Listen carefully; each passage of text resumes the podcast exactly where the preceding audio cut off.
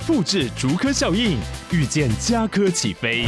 嘉义花园造镇新案 AI 世界城隆重登场，马上把握与嘉科最近的距离。嘉义科学园区无人机产业聚落，华泰名品城打造高铁 Outlet，故宫南院长庚医院县府生活圈 AI 世界城二到三房抢先预约零五三七一七五五五。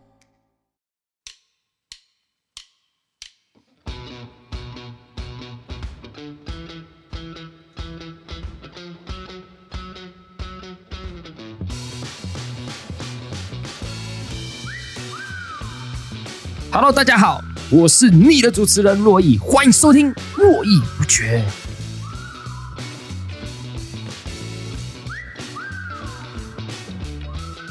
好，那先跟大家聊聊最近的事情。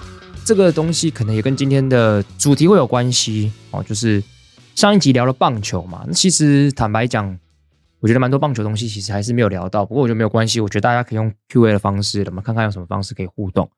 对，先跟大家讲一下，就大家可以去 Apple Podcast 或是 First Story 上面留言，可能每两集就来跟大家 Q&A 一下哦。但大家问的问题我都会回应，反正现在只我一个人主持，所以回应的时间可以比较弹性一点。好，所以希望大家多多留言，我们就来多一点互动这样子。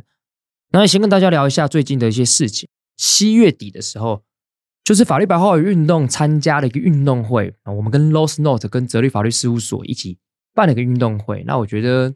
这蛮棒的，就是在那个运动会里面，其实我们就比了各种运动嘛。好，比如说我们比了篮球，比了拔河、羽球、大队接力。那我个人就比了篮球跟羽球，还有大队接力。好，先跟大家介绍一下，泽律法律事务所是台湾一家非常非常有名的一个事务所，他们专办家事案件。然后 LawsNote 是搜寻引擎，就是所有的法律人基本上都会使用 LawsNote 去查询相关的判决啊。就跟这这两家公司就一起比赛，其实我觉得非常非常好玩，因为早上一去就打篮球嘛，然后下午还比拔河、比羽球。然后就跟大家讲一下，因为珞亦平常比较有在打羽球，哎，所以羽球就获得胜利这样子，男双啊拿下。跟我大学的一个搭档叫艺校，然后我们就一起拿下男双这样子。后来比大队接力，然后反正简单来讲就比大队接力，我们原本第二名啦，结果阴错阳差，对手有一点点小犯规，最后来我们就变成是拿下大队接力第一名。我觉得非常好笑，就那天原本大家一切都只是觉得我们发掰。因为人数比较少，我们并不像两家这个事务所跟公司，他们人数非常非常多，自在参加就拿了两点啊的羽球点跟这个大队接力点拿下来，我觉得非常非常棒。就那天比赛完，我自己觉得有一个很有趣的一个感触，就是你想一下一件事，就是那天有这么多人一起玩羽球、跟玩篮球、跟大队接力，你上一次这样子的活动是什么时候？其实是非常非常久以前嘛。就那天我有个感触啊，就是说小时候你都很希望。长大嘛，因为你希望长大之后，你可以有很多的事情，你可以做，你有可能很多的钱，你可以做很多事情。你小时候不能做，你都觉得长大可以做。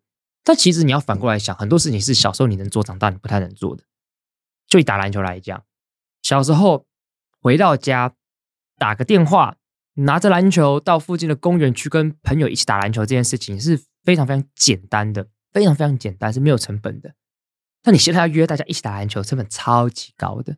大家可能工作的忙碌，接小孩的接小孩，带小孩带小孩，晚上有局的有局，有应酬的应酬，加班的加班。你要约大家一起来打篮球，它其实成本变得非常非常高。所以我在那天就有一个感触，就是哇，我们好像以前很多事情要做其实是很简单，但其实现在要做变非常非常难。到底我们运动成本是增加还是下降？其实好像是增，好像是增加的，对吧？我觉得。等到国中的时候，就是天天打篮球，然后加了打羽球，好简单的，好快乐。但现在也很快乐，所以我就突然意识到一件事，就是哎，很多事情好像是小时候你做蛮简单的，但长大之后反而变难了。所以你说长大之后有比较自由吗？一定是比较自由，客观上比较自由，但实际上真的比较自由吗？我们真的好像不太知道。那除此之外，其实我前天啊也做了一个非常非常有趣的事情，是我去跟篮球员演讲啊，我去跟新竹街口工程师。演讲啊，然后那那对最有名的就高国豪。那这也跟大家讲一下，就是我一直很讨厌一件事情，哎，就是我不知道大家会不会这样觉得，就是很多讲者他可能通常来的时候就会先下马威，或者说跟大家介绍说他的背景是怎样，哦，我曾经担任过什么，我哪里毕业，我做过什么顾问，然后那个自我介绍洋洋洒洒一页大概有十几二十个头衔这样，然后我就觉得。干这样就不对呀、啊？为什么？因为今天大家愿不愿意听你演讲，其实真的不是因为你头衔吧，是因为你这场演讲精不精彩。所以那个头衔有那么这么重要吗？就大家会因为你的头衔而比较认真吗？会，两分钟、三分钟、五分钟，那你没有这个实力，大家还是会不喜欢嘛。所以我就觉得演讲这件事情，我们之后当然会跟大家再聊一集，就是表达能力这件事情。但我就觉得，哇，那些头衔有这么重要吗？所以我记得我那天去演讲的时候，我头衔就摆什么，你知道吗？我就摆介绍一下，就是我是法律百万的社群总监啊，我是律师啊，宪法讲师啊。然后，但第二个自我介绍好像就说我是个秃头，曾经是个秃头，现在是个光头。然后跟大家讲说，哎，我演讲多脏话，这就是我自我介绍。那真的有个感，也有另外一个感触是，我觉得每一场的演讲，或是正如我之前在台中所说的表演，它其实都要类型化处理。我真的很讨厌有一种讲师是，他指责群众、指责观众说，反正你们都没有要听，说你们现在都不认真。我会觉得没有一个，我自己觉得啦，我自己觉得真的没有一个观众。他有义务要认真听你讲话。今天这个表演，大家专不专心看，完全取决于你讲者的功力，不是取决于认不认真。我觉得这完全这跟这个没有关系。就是如果你今天觉得大家都没有认真听，那一定是你的问题，一定是你功力不够，那大家不愿意认真听啊。所以演讲有时候也不要跟大家讲说什么哦，我演讲要给大家带来什么样多美好的东西。今天给大家带回家什么专业知识？那是 bullshit。我对我来讲，演讲只有一件事情，让大家不要睡着。因为大家会来参加演讲，两种状态，主动跟被动，很多都是被动。我印象非常深刻，也是我去了某一家还蛮有名的公司做企业内训，然后要跟大家聊内容产制这件事情。然后有一个姐姐，她就跟主办单位窗口说：“哎，我跟你讲，我要坐在最后面做自己的事哦。”那你当他讲这句话的时候，其实我人在他旁边，他可能不知道我是这样子。那对当下对我来讲，我是兴奋，我就觉得就是当然一定会觉得干他不想听嘛。但是不想听这件事情是很正常的，他也是被迫要来的。所以我在想，好，那我今天一定要想办法，我要让他专心。所以我就非常非常的用力的表演，想办法去吸引他。我记得他从一开始坐在最右边的角落用电脑，到偶尔转头看过来。再到把身体侧身看我，到最后把电脑盖起来听，就我觉得征服了他，所以我觉得这对演讲来讲是非常非常重要的事情。就是我就是感受到他不认真，但是他也没有义务要认真，所以我要想办法吸引他。我觉得那是那个每个表演者要做的。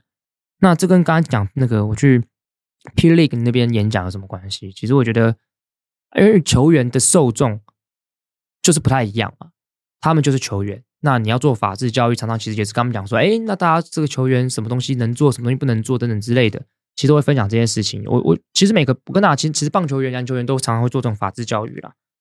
只是说在跟他们讲的时候，我也在想怎么样讲会比较好。因为如果你今天跟他们讲说，哎，你今天这个东西违法，不要做，不要做，不要做，不要做，就是在说教嘛。所以我觉得那个讲法，我觉得有时候要调整一下，就是哎，你要做的话可以怎么做？哎，举例来讲。骂脏话是犯罪，可能有公然侮辱，你诽谤别人，那都是所谓的妨碍名誉的罪章。那你要怎么做？哎，可能对事不对人，就比较不容易产生犯罪。因为你不要贬低别人人格，你不要贬低对方的名誉，其实就可以。所以说，我觉得讲法是这样子。那我只觉得那天对我来讲是个很新鲜的体验，因为你跟球员演讲，然后那些球员其实蛮多很有名的嘛，高国豪啊、陈柏宇啊、田浩啊等等的之类的人都坐在下面。哦，那我觉得蛮有趣，就是。因为我我我很爱看篮球，但我都比较以前都比较看 NBA，台湾这几年才开始看，然后我就有机会认识这些球员，然后跟他们分享一些事情，然后他们那天两个小时听得蛮专心的，对，因为就觉得跟球员演讲一定要更讲更多的脏话，才会让他们觉得我跟是一起的嘛，对不对？不要高高在上，穿个西装在那边，好像我跟你们不太一样。No No No，要打成一片，我觉得比较好。我觉得跟大家分享一下最近的事情，大概是这样子，都跟运动比较有关系，很棒。那夏天就是要好好运动。好，那你还是要接回到我觉得今天的主题啦，哈。这跟前面两个都有关系，就是呃，就是演讲这件事情，其实非常非常消耗我的能量。那原因是因为我就是一个高敏感的人。哦，这个第一集自我介绍的时候，其实是有跟大家讲到高敏感这件事情。那我今天再稍微再跟大家多聊一点，因为我发现非常多的观众蛮好奇这件事情的，然后也觉得好像这个特质在他们身上也有，或者说这个特质跟他本身的性格有点冲突，哎，好怪哦。好，没关系，我们来理解一下这件事情。好，我们先理解一下什么是。高敏感，高敏感其实我稍微查了一些资料，大致上有四个特征。第一个，与人长时间的相处会感到疲累；第二个，周遭有人心情不好便感到紧绷；第三个，容易察觉到小细节，导致工作上花费更多的心力；第四个，容易感到疲累，压力会影响到身心状况。OK，所以所谓的高敏感基本上会有这样的四个特质。顾名思义，他就是敏感的人，而且他要比一般的人敏感性又更高啊，所以他很容易察觉到周围的气氛。不止如此，哦，他可能还会很容易很累。最重要的事情是，因为那个累是因为他他的能量消耗其实是会比一般人大的。我先跟大家讲，高敏感不是我我自己觉得怎样，我就是高敏感。你那网络上其实蛮多测验的，然后那测分数这个破百的，我是破百的。然后很多人说我是，我也觉得我是高敏感，测出来四五十分，那就表示你不是那样。好，那我觉得今天想跟大家聊聊就是高敏感这件事情。那大家应该应该知道有四个特征嘛？哎，容易累，然后别人的心情不好容易察觉。然后因为在乎小细节，所以工作上会花费更多的心力，然后容易感到疲惫，会压力会影响到身体状况。我就跟大家讲，这四个特质都是我的特质，就是我本身就是这个样子。只是我们怎么样发现这件事情？我我当然第一集我有跟大家讲过，我怎么发觉我是高敏感这件事情，其实跟大家讲过。但是有个很重要的重点就是，我发觉这件事情是三十岁的事情。所以其实跟大家讲，你如果要今天要找到一个自己生活的特质，其实有的时候就是要花很多时间嘛，不是说我很快就知道，这真的是花很多很多时间，你才会发现那些冲突的事情。那第一集的时候就跟大家讲过嘛，就是无意当中察觉我朋友生气啊，然后才发现哇，我又对了。就是那一次，大家是印象最深刻的是，就是我终于发现我真的有一个容易判别别人生气的能力，就大家都不知道，但是我可以发现，甚至连赖的对话都知道，就是我觉得对方生气嘞，大家不觉得。所以我觉得对我来讲，我怎么发现我是高敏感的事情，就是你的理解这个气氛的氛围是跟大家不太一样的，就是这个高敏感的一个特征，就很多问题。不在一个团体当中，大家可能如果觉得，哎，还好吧，没那么严重吧，然后我就觉得，干不是啊，就是就是很严重，这就是问题啊，这就是我整个发掘的过程。好，好比说，你今天在公司或在一个团体当中做某些事情，大家都觉得还好，就发生某些事情，大家可能觉得还好，我就觉得不是啊，干这就是个问题啊，这就是很严重的问题啊。然后你为什么觉得还好？然后发现原来这就是因为这是高敏感的特征，因为你可以察觉到大家察觉不到的事情。这个东西其实，在演讲跟录音的时候，也都会知道。你今天面对你的观众，面对你受访的对象，他们的情绪反应，基本上你随时都可以掌握住。所以有时候我觉得问题，那可能伙伴觉得不是问题，我就觉得那就是一个高敏感的一个特征，就是我容易察觉到一些不一样的事情。第一集有特别跟大家讲到，就是说，国中有几次，就是我朋友想要来我家玩，那我会觉得，但其实不想，坦白讲就是不想，但我觉得好像不太好意思，要拒绝大家的这个邀请，好像有点煞风景。那我就会觉得好，可以来，但不要那么多人。几个原因，第一，我妈在家，我妈是一个家庭主妇，所以这个特质就来，就是我会觉得好像很打扰我妈，就我就觉得家里是一个 safe house，我不想要打扰我爸妈，哦，所以这就是为什么我觉得之后来台北念书之后，我搬出去住这件事对我来讲很棒，就是一切事情自己掌握，你就不会有一种不好意思打扰别人的事情。我想，就算是我爸妈，我也很常会觉得很不好意思。我对任何人都很常会觉得很不好意思，不想造成大家麻烦，哎，对我这个这个特质，所以最好的方式就是把自己隔绝，跟大家隔绝，你才会觉得你是最自在的状况，因为你不会影响到任何人，你也不会被任何人影响。所以从国中的经验就发现，哎，小时候哇，大家都要出去玩段考，哎，我人缘这么好，这么活泼人，我应该要跟大家一起出去玩吧？这就是一个小小问题，就开始察觉这件事情，就是我为什么这么活泼人，我只想要回家。然后那时候跟大家分享一件事情，那时候就开始出现一些标签化的一个排斥。我国中的时候，大概是二零零四年开始，那时候出现一个字叫做“御宅族”。我记得那时候好像出现一个电影，然后在演御宅族这样子。然后御宅族之后就简化成宅宅男，所以长时间喜欢在家里面的人就变成宅男。然后你知道，找宅男他就开始视觉化，就是大家对这个社会的宅男定义就是哇，就是很臭，他长得很丑，什么很凌乱等等之类的。那时候的标签就是这样子，所以我在国高中的时候就会觉得，哎、我这个算会打扮的人，哎、我长得应该也算还 OK 的，我活泼的人，人缘这么好，我肯定不是宅男，所以就变一个冲突，就是我觉得我不是宅男，但其实我很喜欢待在家里面，我是宅男吗？我是宅宅吗？对不对？还宅宅，你好像一定要要还要喜欢一些东西，你要喜欢动漫等等这些，我也没有特别喜欢，我是宅宅吗？所以变成你要对抗这个标签呢，就是你其实喜欢待在家里，但你要对抗宅这件事情，我也喜欢运动啊，就都不对啊，都不冲突。所以，但我就要对抗这个标签，好，所以我就变成是哇，那我就要对抗，就是我不要变成宅男，所以就只好一直委屈自己，就一直在委屈自己。哎，大家同学出去玩哦，走啊，走啊，然后考完试出去去哪玩？好啊，好啊。那其实我通通都不想，其实我通通都不想。一天的工作完或者办完某件事情，大家会觉得要开个趴，喝个酒，其实我都不想，我就想回家。我也不喜欢喝酒，我也很喜欢跟朋友 hang out。但是如果我那天工作很长的时间，我能量会耗光哦。我耗光之后，其实我就根本不想跟大家 hang out，我就只想要回家。我就想以最快的速度回到家里，洗完澡，躺在床上做自己的事。这就是我。高敏感本身的一个特性，这样子，所以我觉得听到这边的朋友，我觉得大家可以有一个，如果你有这样共感的话，我们就接下来就可以聊嘛。那这样子的一个特质，可能会为大家带来什么样子一个好处跟坏处啊？因为我相信，其实也蛮多人其实没有这样特质，但我觉得这个也要听嘛，因为你身旁就是会有这样的人，你可能就是会影响到大家。真的有蛮多的经验，就是我都经常会觉得，我身旁人你怎么可以这样？就你怎么可以这样子？他已经在生气，他已经在难过，他已经这样的情绪。你为什么可以不察觉啊？后来发现这就是特质不太一样的地方。好比说，就有人就是低敏感的，或者他可能不太会安慰别人，因为他没办法察觉别人情绪。我想跟大家分享一件事情，就是做一个高敏感的人，坦白讲是痛苦的。我觉得是痛苦的。你说这个特质对我来讲是好事还是坏事，我也不知道。我只能跟你讲说，我觉得我现在的状况是痛苦的，你很难平静下来。我以办公室来讲，我办公室里面有非常非常多同事，大家我们我们办公室空间不大，大家在里面一起工作。我跟同事都处得不错，是自己觉得啦。我也很喜欢大家，可是有时候工作我就不想跟大家一起，就我就会自己逃到录音室做自己的事情，就自己工作。就你很容易受影响，为什么？因为在办公室里面，只要大家有讲话，你就会受影响。我想那个讲话的影响，不是说有人发出声音的影响，我觉得这个还好，比较像是发出声音的人的情绪，你会感染得到。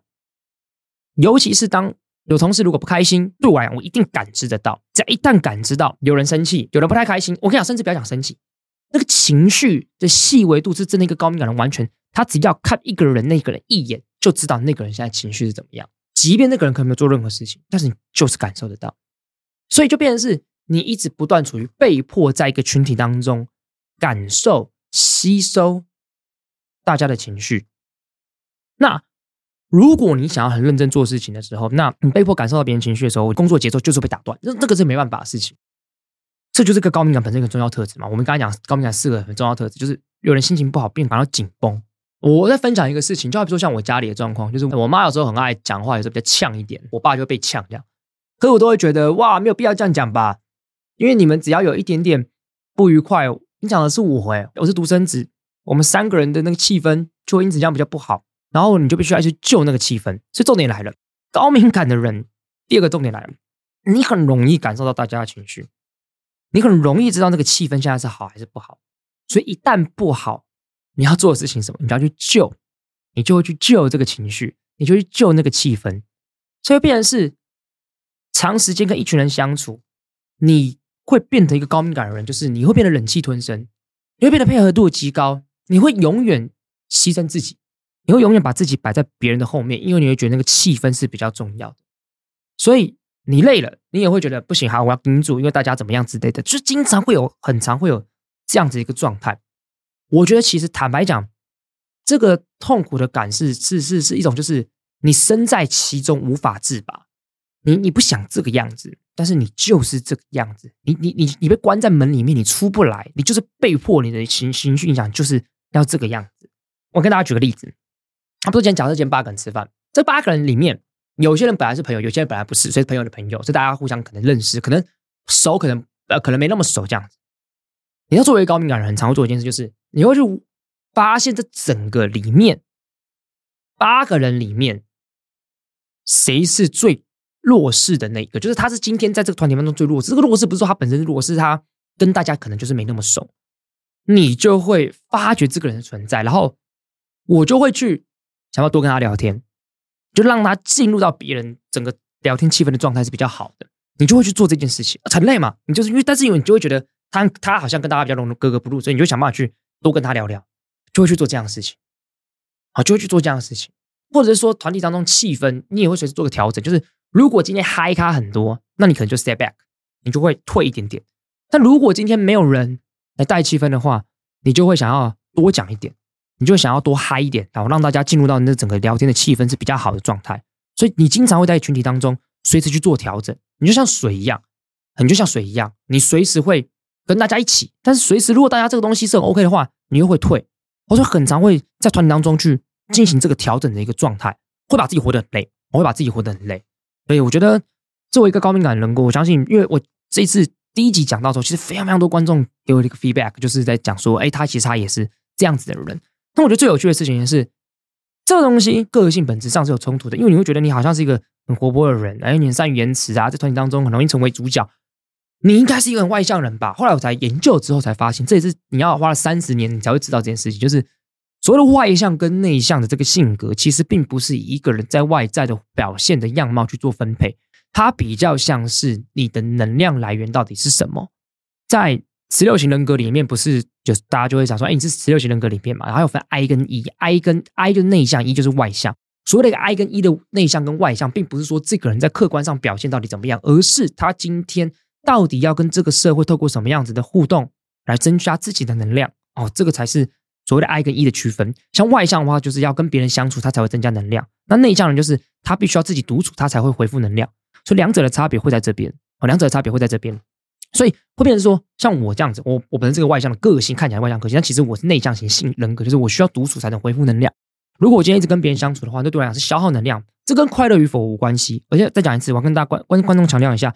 这跟快乐与否没有关系，你还是可以很快乐，但是你能量是消耗的，就能量消耗是一回事，快不快乐是一回事。就是你能量，好比你独处的时候，你能量会恢复，但不代表你一定快乐啊。好，所以对我来讲，我就是一个内向型性格，就是我会透过独处来恢复能量啊。但是我跟别人相处的时候是快乐，但是我是消耗能量的啊。这就是一个高敏感本身一个一个特质这样子。那当然讲那么多，你会觉得高敏感本身本身非常非常痛苦嘛？因为你会受到团体当中大家的情绪的影响，所以随时随地就会一直处于一种。被影响的状态，任何的蛛丝马迹，其实声音、气味、灯光，它其实都会影响到，它都会影响到你整个工作的状态，影响到你生存的状态，你都会被影响。所以有时候真的很羡慕低敏感的，就是他什么事情他都不受他影响，啊，什么都不受影响。我这跟观众讲，桂智跟悠悠啊，我的两位法科电台好伙伴就是低敏感的，所以他们两个就是很长眼睛都只可以 focus 在自己想要 focus 的事情上面，其他事情他都没有那么在意。这就是性格关系，他们个性上本来就会忽略这些事情。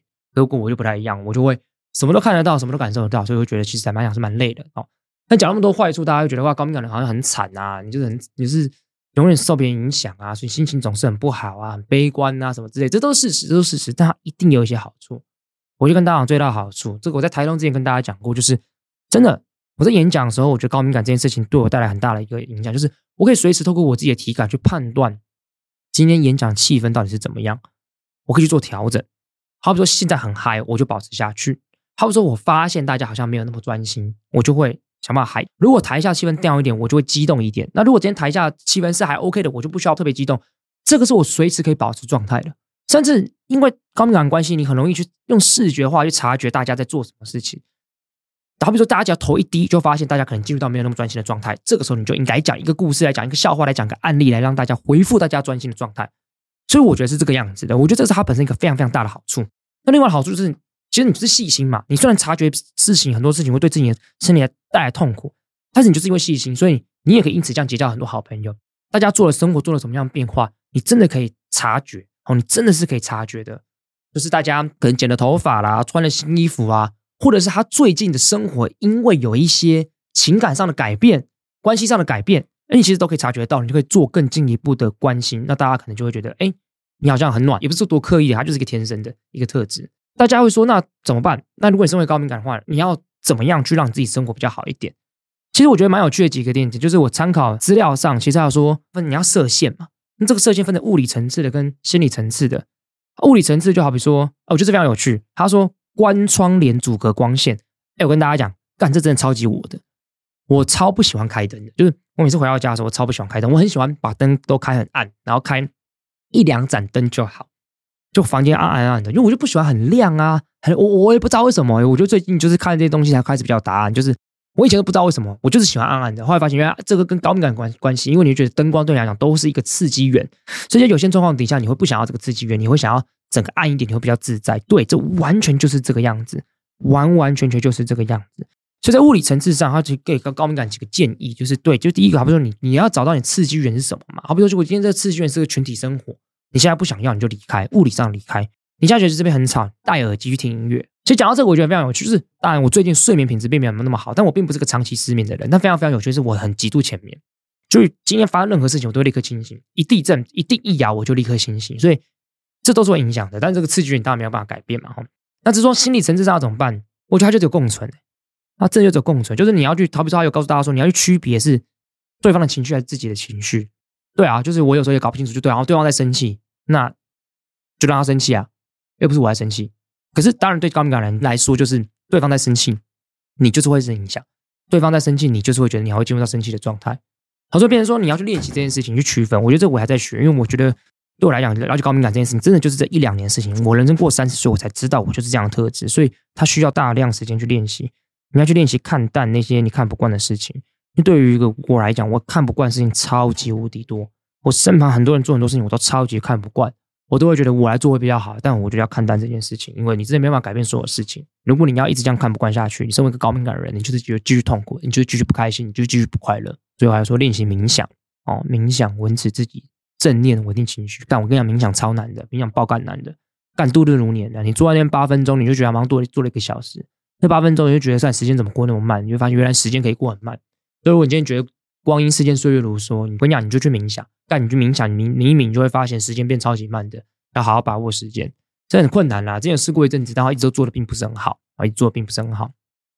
好，我今天就只是很简单，想跟大家聊一下高敏感本身一个更深入一点的一些状况，想要去跟那些高敏感的人说，不要一直委屈自己。对，虽然你总你总是如此，对，洛伊也总是如此。哎，真的，我跟你讲，真的超容易委屈自己，真的超容易委屈自己的。你真的做任何事情，你都会觉得要把大家优先，自己伺候。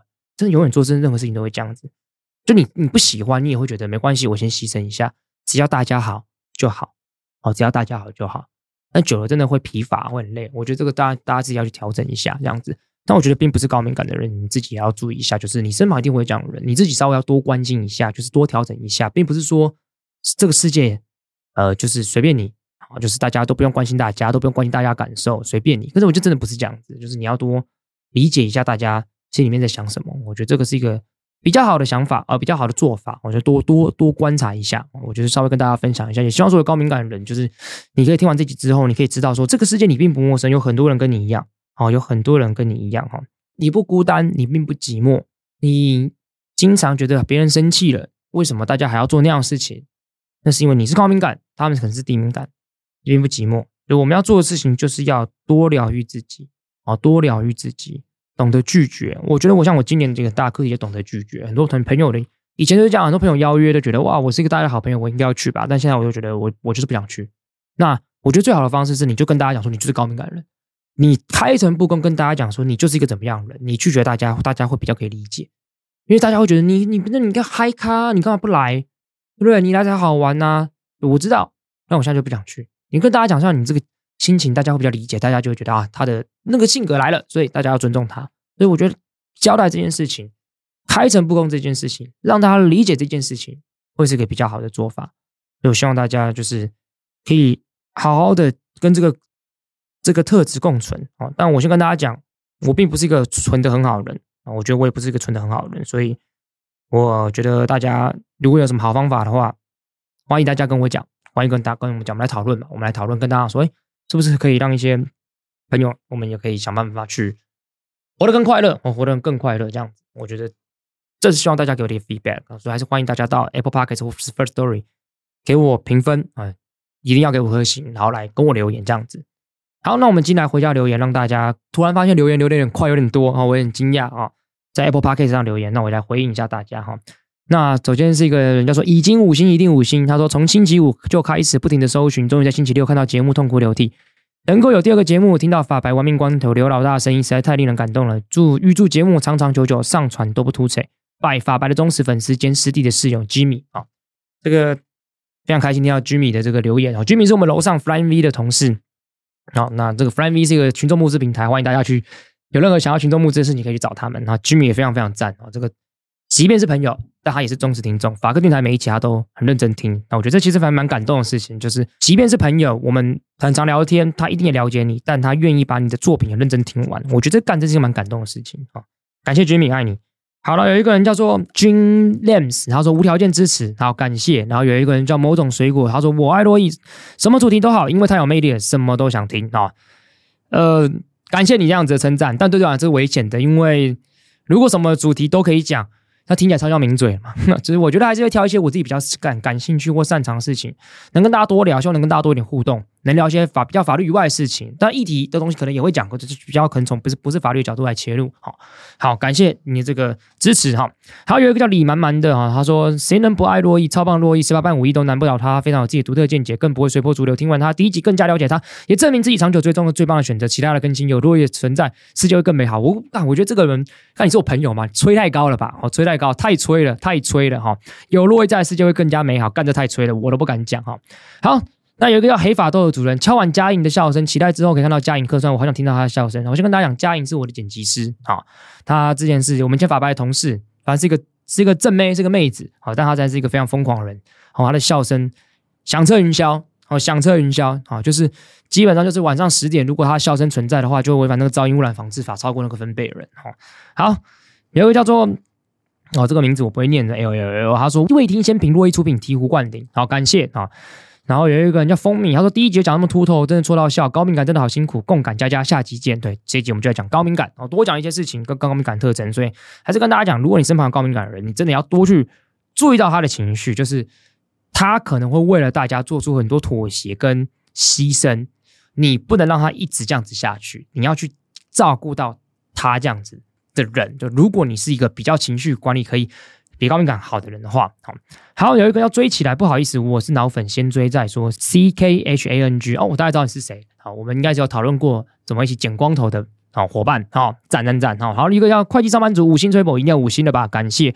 还有一个春春乐还春月哈，珞亦节目一定支持，之前在法白节目听到终于出炉了，感谢。有一个叫八百兵，谁说新竹没人才？台通古玩靠边站，哇，这个太吹了哦。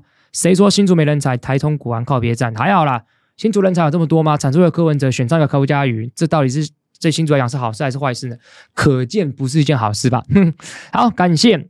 好，有一个叫 Josh 九五一三二，他说非常喜欢洛伊，希望洛伊聊约会的话题。之前听其他访谈，听到有听到说洛伊有讲到说跟女生约会的一些小技巧或者相处的方式，想听洛伊的约会哲学。谢谢你，这当然之后一定会聊。好，这个有很多人敲碗哈，但我先跟大家讲，我觉得约会。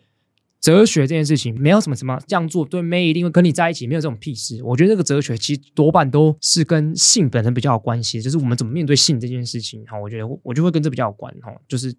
其实只约会哲学是保守一点会比较好，我自己想法是这样子。然后之后再跟大家多聊一点。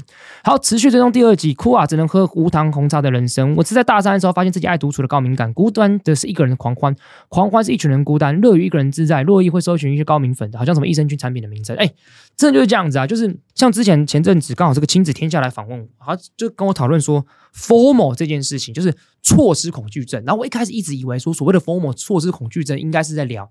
资讯就好比说我们现在现况底下，社群平台太多了嘛，你会看这个 IG、脸书、Twitter、YouTube、Line 跟 TikTok 等等之类的东西太多，所以会变成是你很容易怕你错失一些恐错失一些资讯，就会发现 Formal 主要是讲说什么朋友的动态，你会不会看到因为朋友的动态，你会觉得他他是不是在某个活动不邀你，你会觉得很错失很难过。我发现作为一个高敏感人，有一个好处，刚才没有讲，你不会在意这件事情。我干我就超不在意的，就是有很多好朋友他们自己唱歌。我会觉得他们有邀我，我很开心；他没邀我，我也很开心。哎，就我完全不会觉得没邀我好像不好。或者他们去玩什么活动，我觉得没找我，看电影没找我，我也不会觉得刚为什么不找我，完全不会，完全不会，非常开心。当然，我觉得高敏感可能要体现在不同的状态，就是有些人可能会觉得他的高敏感在于是你没找他，他就很难过。但我自己是完全不会的，我自己完全不会，我会觉得朋友自己玩的开心，我就开心。你们没找我，你们很开心，我也开心。你们找我，你们开心，大家也开心。开心就好，所以我觉得都不找我完全不介意，所以我会发现独处真的是很赞的事情，真的很喜欢独处，我真的非常非常喜欢独处。我觉得早上醒来，你发现你今天什么事情都不用做，你只要一个人跟自己相处，你唯一要在意是你自己个人情绪。你要中午要吃什么，晚餐要吃什么，你下午要做什么，你要看书还是你要出去走走运动，完全自己一个人掌握你所有的行程，掌握你所有情绪，这件事情是最开心，对自己生活带来代价成本跟风险是最低的，就是独处。好，好。有一个说 Netflix 在正版，洛伊赞赞，自我介绍好赞，想听洛伊分享高敏感触的独处方法，有什么其他消化情绪的方法？我就刚刚有跟大家提过，你要通过，我觉得就是当然什么共存那个心理上层面，我觉得都太难了。我觉得最好的方式就比较暴力式的嘛，所以你要找到你自己高敏感源，把它关掉。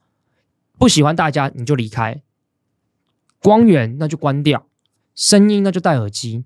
那我觉得其实最好的方式运动，我觉得。因为你只有一个高敏感，你很容易得到外界的情绪，所以你要隔绝到跟外界的隔绝。其实一个非常好的方式就是跑步跟游泳。我自己有时候会跑步，但跑跑步的时候干，我还是会听 podcast。但是我觉得游泳最好，因为游泳什么都不能做。你在水里嘛，你不能拿手机嘛，你什么都不能拿，你就只能游泳而已。所以这就是一个我觉得最好的方式，就是那个时候就是一个你在做些什么事情，但其实你是独处，因为独处可是你自己在房间里面，可是你还是有跟外界接触到资讯的方式。可是游泳可能是真正独处，因为你在水里面，你不能使用手机，你没有办法跟外面有任何的情绪的连接，你不会得到任何的资讯，你就是在做一件事情叫做游泳，但同时你在独处。我觉得这或许是一个最好消化情绪的方法，建议你，推荐你。好，好。云云他说：“珞亦讲话了，还是要在说 rap 哈。如题不可能在这么个人的故事里面，还可以这么条理跟清清晰、铿锵有力的吧？好，偶尔听到你更多的故事，偶尔传点政治梗很好笑，例如韩国瑜跟苏贞昌的毛囊。我想这个可能是听过演讲，然后演讲一定会讲这件事情啊。好，感谢感谢你期待听到我更多的更多的故事哈。好，那再来哦，有一个叫悠悠的，果真是法白马英九。”洛伊是自称自己是洛伊是怎样写的卡哦，但我也觉得很白痴哦，所以我你看这集我都没有讲，我在说我，我也觉得理解白痴哦。不过这边跟大家分享一下，就是我自己会觉得最近有个体悟，就是你在做任何事情的表演的时候，都要类型化这个处理。什么意思？你今天在公众演讲的时候，它是 A 表演；你今天在这上课的时候，它是 B 表演；你今天在录 Podcast 是对口的时候，是三口的时候，它是 C 表演；你今天在录 Podcast 它单口的话是 D 表演。每一种类型的表演的方式都完全不一样，都完全不一样。所以我要跟观众讲一件事情是。这个这件事情，自己一个人录 podcast 对我来讲是一个很新的表演方式。我擅长演讲，我擅长对口 podcast，我也擅长教课，这都是我熟悉的一种表演模式。所以我这次是在做一个转型，让我自己可以有不一样。我觉得这对我来说，二零二三一个很大的挑战。我怎么样在一个新的表演模式里面去复制我本来的口才的表达能力，可以用那个在这新的表演模式上做好。我觉得这是我在很努力在做的事情。所以我希望大家给我一点时间，就是。怎么就让我去调整这件事情？好，还有有一个叫国考努力中，希望你国考顺利哈，给五星，期待洛伊继续分享高敏人哈。那好，Mashiro，还有日文我不会念，他说有洛伊就五星，法白一听好几年了，想法跟洛伊很相近，对于婚姻仪式的想法，对于一些学校惩处不满，对于政策的看法大致雷同，挺包洛伊，期待新节目的内容，感谢，好感谢，非常感谢啊！之后我们再去聊一些婚姻的事情哈。有一个人叫做我想跟洛伊在一起，高敏感双鱼座，好让人心疼。感谢，这真的心疼，这真的心疼。感谢，好，感谢这个傲娇的巴斯克，哈，好，还有个叫乐斗吧，他是乐斗，我不知道。他说，像洛伊这样的男生，前男友也是英文考不过，插大法律所的，那他也觉得男女应要平权，女生不能靠男生，所以我养了他好几年，赞赞赞。他说他要结婚的时候。他说：“也说他爸是秃头，你要想清楚。难怪我这么喜欢哇！你特别喜欢秃头吗？哈、哦，他也不是为了钱去念法律，因为他考试的时候他都没有好好工作，我还会用学生证帮他买高铁的票。也是因为哦，这几年啊、哦，这几年去当兵的，但是他的穿搭输给洛伊，曾经拿洛伊的穿搭给他看，但他要我买给他哇！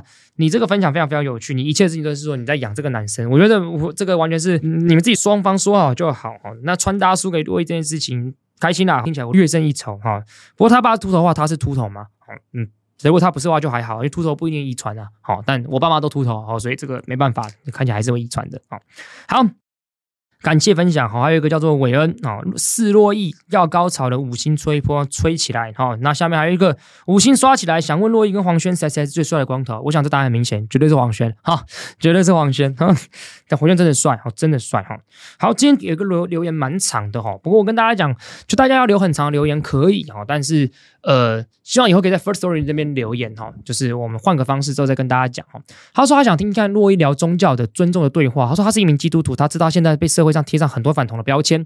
大家想跟洛伊分享的事情是，大二那一年在修完社会学上社会学系上必修社会学概论时，我收到一个来自系上出柜同学讯息，内容大概是：身为基督徒的你在修完社会学概论时，是否改变你的立场？在大学某年，因为回到高中参加社团，高中高中学弟妹社团成果发表，遇见高中同学，高中同学第一句话是说：“哎，你知道叉叉叉也出柜了吗？那你会不会希望把叉叉叉杀了？希望他死了？”他说，在他的立场里面，我知道身为基督徒的世界价值观跟别人是不一样的，因为在我们世界里，同志族群并没有受到良好的对待。但我从未认为别人的价值观应该跟我一样，我更没有想扼杀同志族群这种荒谬的想法。面对同婚的选择时，我也总是被推上断头台的对话。那你会怎么投？同意还是反对？但这根本只是想要在我的我身上。冠上某个意识形态，因为不管我投什么都会有问题。投同意就会在自己的世界里面成为背叛者、被盗者；投反对我就成为人民眼中的互加盟。但在公投逻辑之下，我想要投的事情是按照社会的法律跟道德规范，我投同意；按照我的信仰，我投反对。如果公投要我依照合理的脉络不顾信仰的话，投同意没问题啊，只是不符合我信仰罢了。毕竟这个社会运作没有必要配合我的信仰价值运作了，好像绕远了。总归而言，想听珞亦聊聊在这个社会秩序跟个人信仰不一相合的时代，人们到底要怎么互相尊重？先跟这位，他叫纯气干，这个名字不会念呐哦，纯气沙小，纯气什么习哥？好，我们就讲这个习哥，想跟习哥聊聊说，第一，因为珞亦我本人我其实是一个没有什么宗教信仰的人，所以坦白讲。坦白讲，你今天要跟我聊宗教信仰，我真的会不知道该怎么办，因为我真的没有信仰某一件事情，我连人都不会信仰了，我根本不是某个政治人物的粉，所以对，甚至你看我连投票，我基本上说选人不选党，那我就在在我听你是 bullshit 的，我我认为选党不选人有的时候是正确的哈，所以我没有办法理解，如果让一个人有个信仰，而这个信仰正跟这个社会道德规范出现冲突的时候，做选择这件这件事情怎么办？我觉得我真的没有分，我真的没有这个经验。但我觉得你已经做到一件事情，就是你已经做到尊重啦。我不知道你在日常生活当中表现是怎么样，但是你已经做到一个尊重是，你说了这个社会的规范并不一定要配合一个人的信仰啊，所以投同意啊。我觉得这是就是一个很好的回答。所以我觉得这就是一种互相尊重啊。我必须坦白讲，我也曾经对基督徒做过很不尊重的事情，就是在婚姻平权那个时代的时候，还在吵婚姻平权时代的时候，我也曾经在路上被传教的人。就是传教，然后我也稍微呛他说：“那你是同性婚姻吗？”但后来我想一想，我也觉得这个是一个不太好的东西，因为别人不一定反对嘛，或者是别人是基于信仰的理由等等之类的。我我曾经有呛过在路上的护家盟，我呛他们这件事情，好，就是简单来讲，就是他们今天在路上发说，请支持或这个反对婚姻平权的公投这样子，我就问他说：“为什么要反对？你为什么要反对同性婚同性婚姻？”那个讲不出来，就直接呛他说：“干你！”我说：“干你他妈！你就歧视嘛！你们他妈就是歧视团体嘛！你们就歧视同性恋嘛！”我今天在路上跟他起冲突，但但但。那个人是因为他本身是反对同性婚姻的，我觉得起冲突合理，我并不后悔。但如果是基于信仰的话，我好像没有必要这样做。好，所以我觉得你已经做了很好的示范。我你刚刚言论，我觉得你已经做了很好的示范。要怎么互相尊重，你已经做了很好的示范了。好，感谢你的回应。还有一个 D D T 三一七，珞亦就是推爆，同样是双鱼座 A 型高敏感秃头人，但我没钱植发，请推荐好用的刮胡刀，我想要试试看光头的造型。好，各位。这个东西很多人来问我说，你是用什么东西来剃头的？我先跟大家直接讲，我是用刮胡刀剃头的。我是用刮胡刀剃头的。那我是用什么刮胡刀？我找到，我是找这个飞利浦全新 AL 五系列电弧刀，然后它的挂号是 S 五五八二二零。大家可以自己去找啊，就是刮胡刀，刮胡刀直接剃头是最方便的，好，最方便的，也可以剃到真的很光，也可以剃到真的非常非常光，我推荐大家啊。这个刚刚的刮胡刀是我用的，但是我跟大家讲，我不认为那刮胡刀非常非常完美，但它是目前我用最顺的，就这样。好，好，有一个人他说不聊可以推荐可以，你不聊色没关系，但是我就是想要听你分享聊色专业频道，五星先推。就是你就喜欢你这种有点秋但秋到自信让人无法讨厌的家伙。OK，我也没有不聊色啦哈，我主轴不会是聊色的嘛，因为这不是我的专长啊，对不对哈？那呃，要我推荐聊色频道的话，我推荐一个叫情欲书院 Sex and Letters，主持人是阿紫，非常的赞，哦，非常的赞，然后就是个人蛮喜欢然后他的节目的，然后就是他会聊很多这个性的东西。但如果你今天想要来玩一些 A A S M R 的话，有个 Miss C 好，男性向 A S M A S M R，我觉得当然这个 Miss C 他很久没有更新了，但我觉得如果你想了解 A S M R，就是透过声音来让自己有性欲的话，我觉得这个节目其实是很棒的。但它是男性向的，我还是要跟大家讲一下，它是男性向，它并不是女性向的。好，好，再来一个嗷呜呜，他说有如果觉得赞用法白认识洛伊，真的非常聪明有趣，又很懂得跟粉丝相处。好，感谢你，感谢你。好，洛伊赞赞，最喜欢听洛伊骂脏话，感谢哈。还有五星好评，每一集都会收听，给洛伊一个小小建议。第一集已经开动民意说这个节目不聊法律，谈洛伊自己，感觉有点在聊天。可以再多一点聊天感，好，听自我介绍的时候好像在上洛伊的课。哦，我跟大家讲，这是我刚才跟大家分享过，怎么建立聊天感，这是我要学习的。因为我过往不管是演讲啊，或者是上课，其实都是在单方面传达资讯给大家，所以要怎么更有聊天感，我觉得这我要学习的事情，也希望大家都给我一点意见，也给我点时间啊，也给我点时间，我来做这件事情，让我去磨练，就像我刚才讲，去磨练我新的表演方式，这个意见非常的好啊。我直接跟大家讲，我在做这一集的时候，第一集其实我就跟我的朋友逐字逐句的检讨可以怎么做。然后也找了一些方式，可以怎么样改变？我觉得都都需要时间，它才会慢慢改善的哦。有一个叫 Bradley 八三一，他说什么时候登记嘞？好好听哦，想跟珞亦结婚，好，感谢感谢，想跟你结婚哈。好，那有一个呃，他说片头口哨很赞，他说洛伊，你说慢慢没那么喜欢了，第二集的结尾好棒哦。补完第一集之后，哎，怎么办？洛伊节奏好赞啊哈。第二集应该是在讲这个某个棒球球员，我有一次当面问他事情，他面对棒球的态度。对，我最后只是想讲说，很多事情我们或许到最后，你曾经喜欢的事情，到最后可能都慢慢没那么喜欢了。哦，真的都会这样子，我觉得真的都会这样子。那只是。我觉得伴侣也是啊，伴伴侣最后分手原因就是慢慢没那么喜欢啊，所以我们要怎么维持喜欢一件事情，这真的很困难。我觉得真的很困难。我这边没什么方法，我也没什么方法。新的刺激是一个，就是好多伴侣来讲，你就要新的刺激，但你要怎么去制造新的刺激？你喜欢的本身的事情，它是棒球还是篮球还是任何兴趣都好，你要怎么新的刺激？这是很困难的事情。好，好，就接到刚好刚刚有个朋友有也说了，他说。他说：“猴子那段描写太有感触了吧，听着都要哭了哦。职棒这么多从小打到大被淘汰的球员，有的回归业余，有的转行哦。和何老大应该讲何继贤吧？哦，这之前这个新农牛队一个左撇子投手，哦，他的这个变速球非常非常有名。他之前就是。”被冤狱，好，别被冤狱就是被抹黑打假球，但后来发现他其实根本没有打，而且他的检察官自己才是签赌的人，哦，那他真的很可惜。对他来讲，棒球又算什么呢？我觉得可能是一辈子的伤痛吧。你最深爱的人总是伤你最深，好，好，有珞亦就是赞，感谢这个念念念，好好好好，珞亦超赞，法白都只有挑珞亦才听，好，感谢。那但这是一个肯定，我也觉得是开心的，但希望还是大家每一期法客电台都收听，哈，好，简单讲，今天跟大家分享的高敏感的本身的特质，就是我到底怎么发现我是高敏感，跟高敏感本身的特质。高敏感有什么好处？有什么样坏处？那我没有办法，因为我并不是心理学专业，我没有办法再跟大家深刻理论。我想讲的事情就是，如果你是高敏感的人，你要调节好你自己的情绪，透过暴力一点的方式、物理上的方式来隔绝，不是你的错，这就是你本身天生的特质。但我同时要告诉那些并不是高敏感的人，希望你们多花一点点心思去观察身边的人，他不管他是不高敏感或者他低敏感的人，他可能他都有他自己的情绪，你不用心一点，你是观察不到的。但是如果你多用心一点，你观察得到，适当的一句话、一个动作，可以让那个人那天过得更温暖、更更快乐。我是洛伊，络绎不绝，我们下次见，拜拜。